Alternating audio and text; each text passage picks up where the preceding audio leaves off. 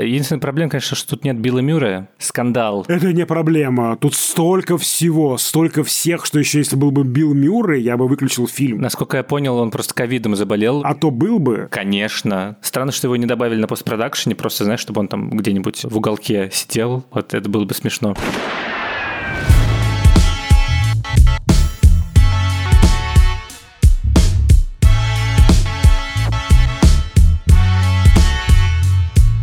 Всем привет! Это подкаст «Кинопоиска. Крупным планом». Меня зовут Дуля Джинайдаров, я редактор видео и подкастов «Кинопоиска». А я Всеволод Коршунов, киновед и куратор курса «Практическая кинокритика» в Московской школе кино. Каждую неделю мы обсуждаем новинки проката, иногда разбираем классические фильмы, а еще советуем, что посмотреть.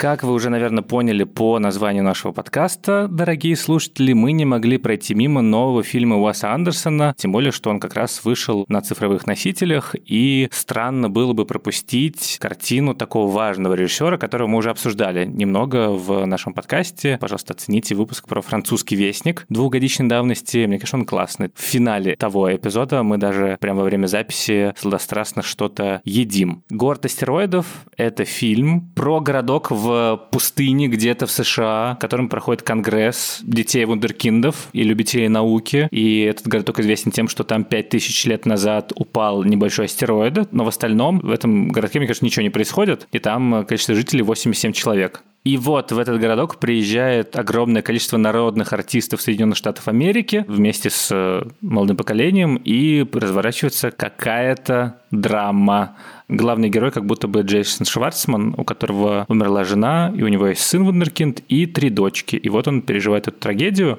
Фильм не очень заметно прошел, как будто бы, и сейчас не то чтобы много каких-то разговоров, о нем его тихо выпустили на цифровых носителях. Хотя он претендовал на золотую пальмовую ветвь Канского кинофестиваля. Но опять ничего не получил. То есть, мне кажется, Уэс Андерсон приглашают просто потому, что он популярный, и у него куча звезд снимается, поэтому они красиво могут пройтись по красной ковровой дорожке, а в остальном он какой-то такой странную нишу занял. То есть у него есть ядерная аудитория фанатов, которые прям обожают его. Больше, конечно, людей, которые любили какие-то фильмы вот его периода типа начала десятых, «Сон королевства полной луны» и «Отель Гранд Будапешт. Город собак», ну, которые более массовые и которые очень много людей смотрело и прям обожает. Они по старой памяти продолжают либо ходить, либо смотреть. Уэс Андерсон такие, а что происходит? Почему так сложно? Вот это впервые началось на французском вестнике, его прошлом фильме. А есть огромное количество людей, которые знают Уэса Андерсона только по ТикТоком и э, видосам, которые делают нейросети. Вот это вот все нарезки, суперкаты в стиле Уэса Андерсона. Фотоальбом Accidental Уэс Андерсон, как бы случайный Уэс Андерсон,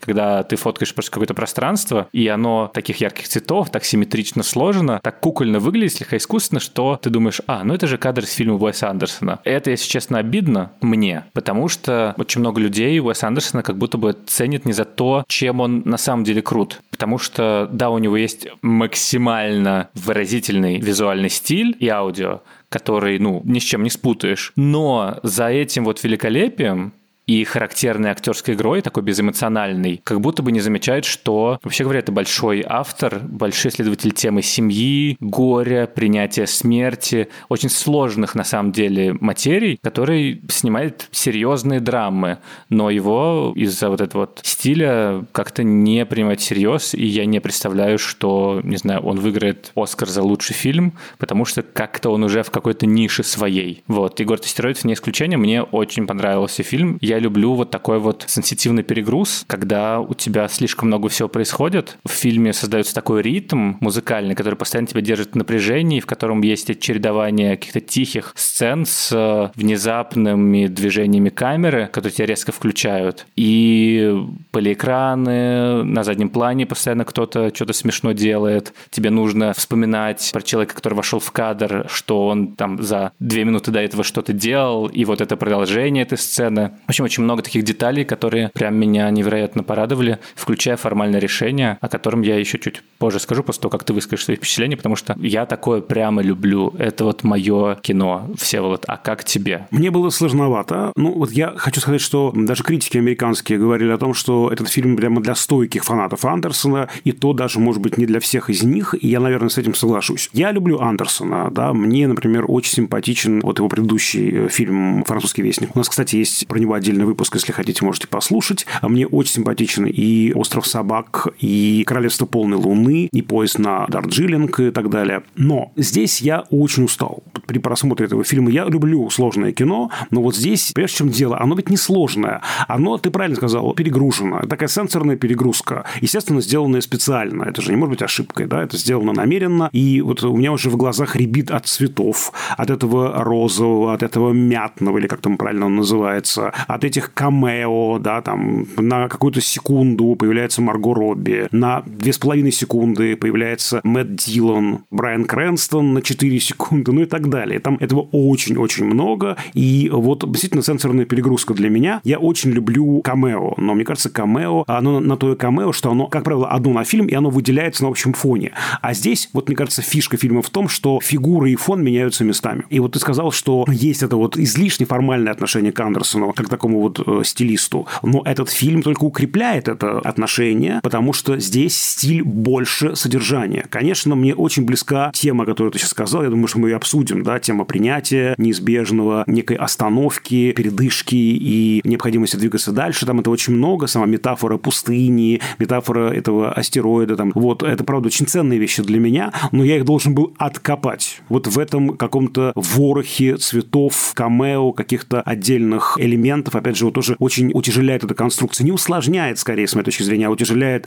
эта брехтианская концепция. Мы видим, собственно, пьесу, мы видим, как ставится пьеса, и мы видим рассказ о том, как ставится пьеса. Тут как бы получается три уровня, на самом деле. Там фильм разделен на два таких больших блока, цветной и черно-белый. Я думаю, сейчас мы еще тоже отдельно обсудим. Но тут три, получается, нарративные инстанции. Есть рассказчик Крэнстон, есть драматург Нортон, и есть, собственно, персонажи внутри самого повествования. Вот. И это тоже утяжеляет все и мешает, скорее, мне продраться к этой идее про вот необходимость этого принятия неизбежного и движения дальнейшего. Слушай, а я не согласен с тобой в том, что это мешает. На самом деле это только помогает тому, чтобы раскрыть смысл. Потому что весь фильм, как мы уже сказали, это про переживание травмы, про смерть жены. Главный герой тут, безусловно, персонаж Джейсона Шварцмана, через который мы заходим в историю, у него больше всего экранного времени, и про некое внезапное, невероятное событие, которое с тобой происходит. Ты этого не ждешь, ты просто хочешь как-то существовать, а тут вдруг бах, что случается? Смерть жены или прилет инопланетян, который здесь явлен абсолютно как такой вот шоу-стоппер. Буквально все останавливается, внезапно становится тише, но при этом начинает играть музыка, и мы понимаем, что это какое-то невероятное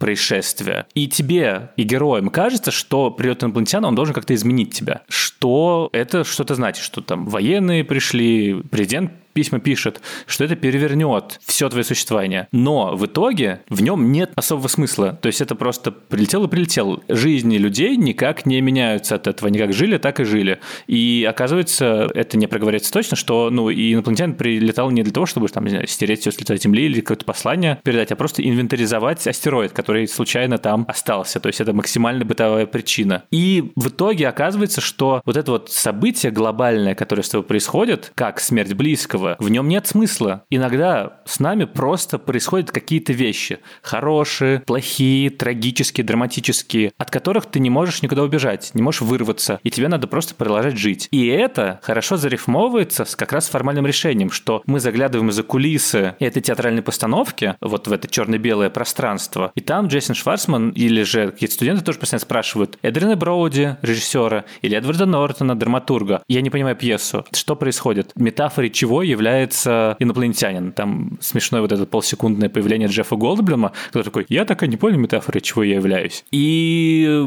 студент тоже спрашивает Эда Нортона, а это про что? Он такой, вот про бесконечность, и ты не понимаешь, про что это. Но в итоге нету ответов на эти вопросы для Джейсона Шварцмана, для героя и для актера. И в этом и смысл. Ты можешь пытаться понять, какой смысл за всем этим, но в итоге тебе просто нужно продолжать играть. Тебе просто нужно верить в то, что это кем-то придумано, что это написано зачем-то, но на самом деле ты никогда этого не узнаешь. может быть, и не нужно думать, что у этого есть какой-то драматург, и что у него умные глаза Эдварда Нортона, и что он понимает, для чего он пишет. И в этом, мне кажется, классное очень формальное решение обнажение метода, который существует не само по себе, не только как такая стилистическая фентифлюшка, в которой Уэс Андерсон объясняет, как он создает произведение. Очевидно, что Эдвард Нортон или же Эдрин Броуди такие альтер самого Уэса Андерсона, в котором он такой, о, актер перевоплощается, вот возьму его на роль, он мне понравился. И то есть также Уэс Андерсон всех своих любимых актеров таскать на все роли. Или же, что я придумал сцену классную, в которой все засыпают. Вот никогда это не делал, а хочу придумать и делать. Или же Эдрин Броуди, от которого ушла жена, и поэтому он это творчески перерабатывает в тоже уход жены, но в другое пространство. И это работает не только как автокомментарий к творчеству самого Сандерсона, но и как цементирующая субстанция самого фильма. И он поэтому и работает как единое целое. То есть, наверное, если сразу занять значит, оборонительную позицию, что, господи, зачем тут черно-белое, господи, опять переход на цветное, то действительно это непонятно, как не связано. Но мне кажется, вот тут есть эта сцепка, то есть, что этот замысел, по крайней мере, у Уэса Андерсона, он есть. В жизни его нет, люди умирают, люди страдают, люди радуются, прилетают инопланетяне просто так, ни по какой причине, но в фильме Уэса Андерсона это все имеет значение. Это все очень понятно. Конечно, э, здесь это все работает, тем более, что, ну, если вы читали Брехта, то вы знаете, как это работает брехтианское отчуждение, произведение, да, когда автор включает, собственно, в произведение собственный комментарий, да, там прерывается просто действие какими-то зонгами, загорается надпись какая-то, ну и так далее. Это все очень понятно, и я к тому, что, ну, вот сейчас я очень скажу грубо, мы это все уже видели. Вот, я не то, что прям противник фильма, нет, мне симпатичен Андерсон, но просто, правда, вот э, нужен для этого сенситивный перегруз такой, да, не знаю, большой вопрос.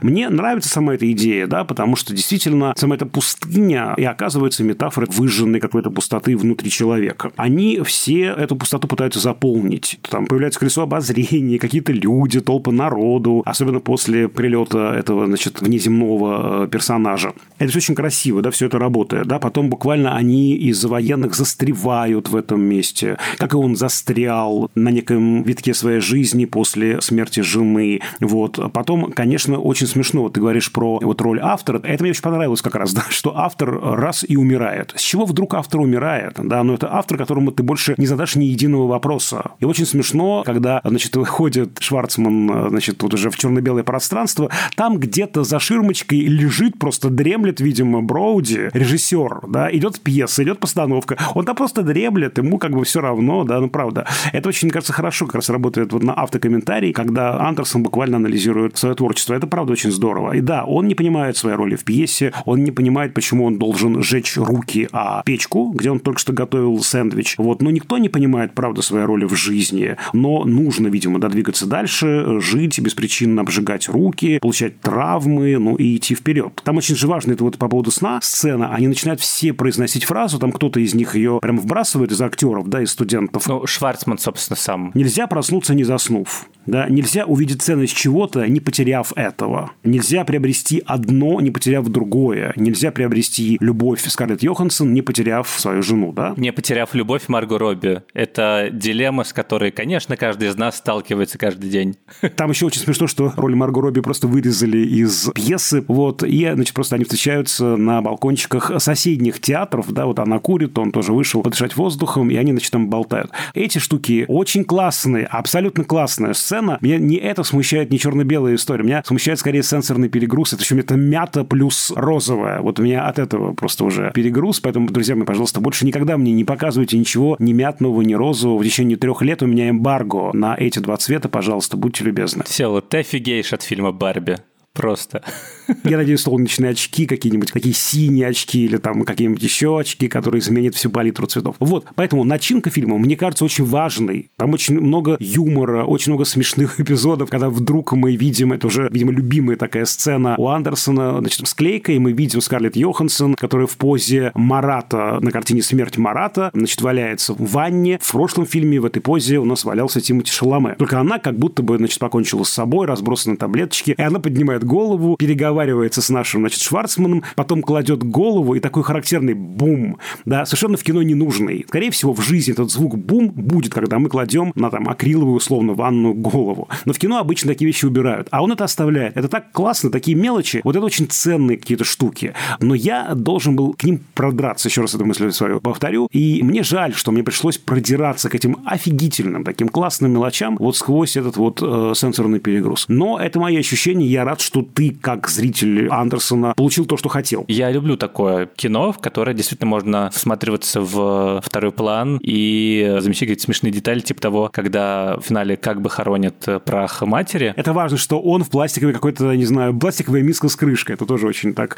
нелепо, но по-хорошему нелепо. Да, и на заднем плане Стив Карелл, который все это время там, видимо, администратор какой-то, у него такая смешная кепочка от солнца, и он ее тоже снимает очень уютно. Или эта сцена с автослесарем. Вот чего его с Андерсона не отнять, так это умение выстраивать сцену. То, как он задает вот экспозицию, развитие, и в финале какой-то парадокс неожиданный. То есть, когда Мэтт говорит, так, ну, у нас есть э, два варианта. Какая у вас проблема? Первая, 70 центов, и я решу это за 3 секунды. Вторая, я буду работать над этим несколько недель, и в итоге все взорвется, и ничего нельзя будет построить. И там как бы кадр с тем, что будет, как бы такая разломная машина, которую бьют маленькие девочки, три, что само по себе смешно. И дальше как бы ты думаешь, что ну вот это завершение гэга, вот он там что-то достает этот маленький винтик, его вкручивает, что само по себе нелепо просто и парадоксально. Заводит машину, такой, так, все в порядке, кажется, а потом что-то взрывается, вот, тишина, и он такой, так, ну, кажется, у нас третья версия того, как это может происходить. И ты думаешь,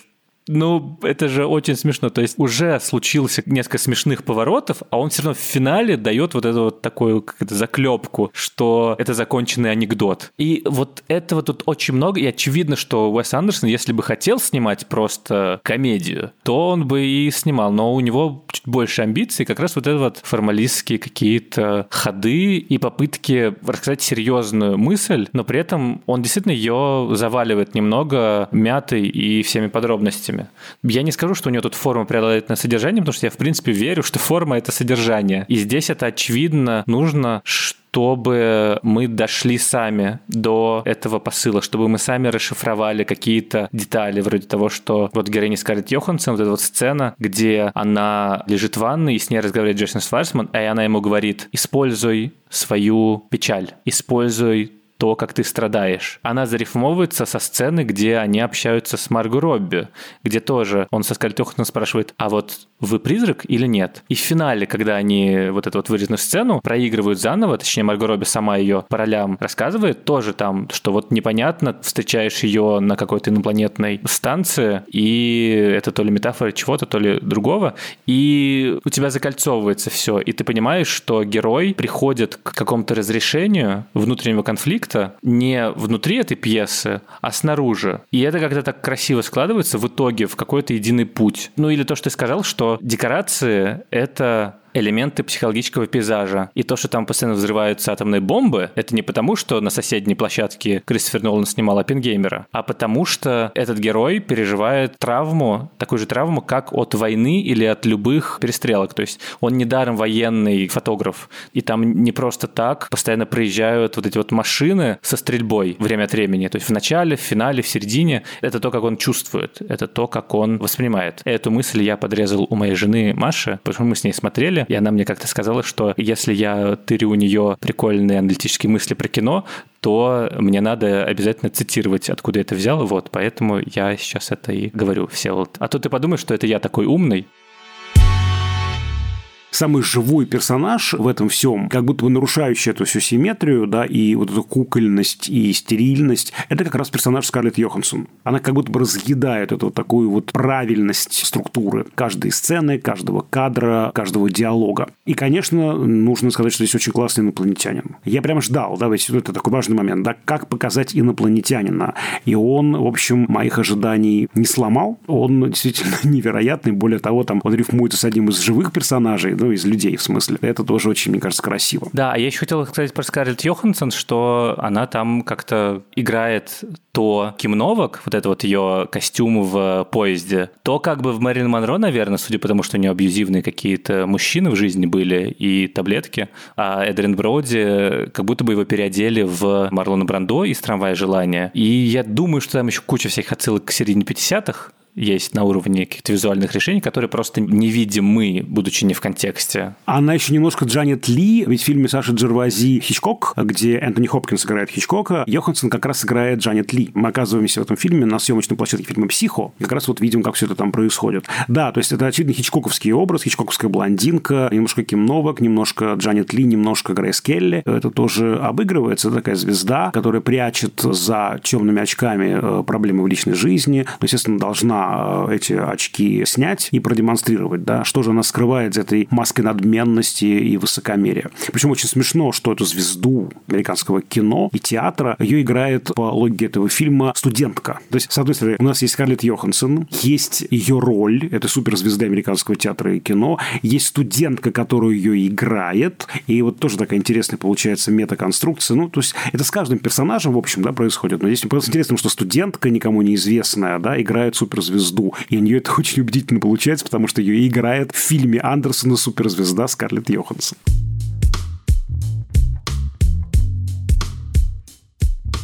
На этом все. С вами были Дуля Дженедеров и все вот Коршунов. Напоминаю, что наш подкаст можно найти на всех подкаст-платформах страны от Яндекс Музыки до Google Podcasts. Пожалуйста, ставьте лайки, сердечки, звездочки, пишите комментарии. Такая возможность есть в Apple Podcasts. И мы будем все это с удовольствием читать. Также мы читаем комментарии, даже иногда отвечаем на них в нашем замечательном телеграм-канале общим планом. Мы там выкладываем какие-то дополнительные материалы, мемы, ссылочки полезные и общаемся с нашими подписчиками подписчиками и слушателями. Да, еще у нас есть YouTube-канал подкаста Кинопоиска. На Apple Podcast э, ставьте нам 5 звездочек и пишите отзывы короткие. На Яндекс Музыке ставьте сердечко, и вы как бы подпишитесь на новые эпизоды. А еще у нас есть электронная почта, подкаст собакакинопоиск.ру. Туда тоже можно писать длинные, длинные, длинные письма, если у вас прям накипело. Над этим эпизодом работали звукорежиссерка Лера Кусто и продюсер Бетси Сакова. До скорых встреч. До свидания, друзья.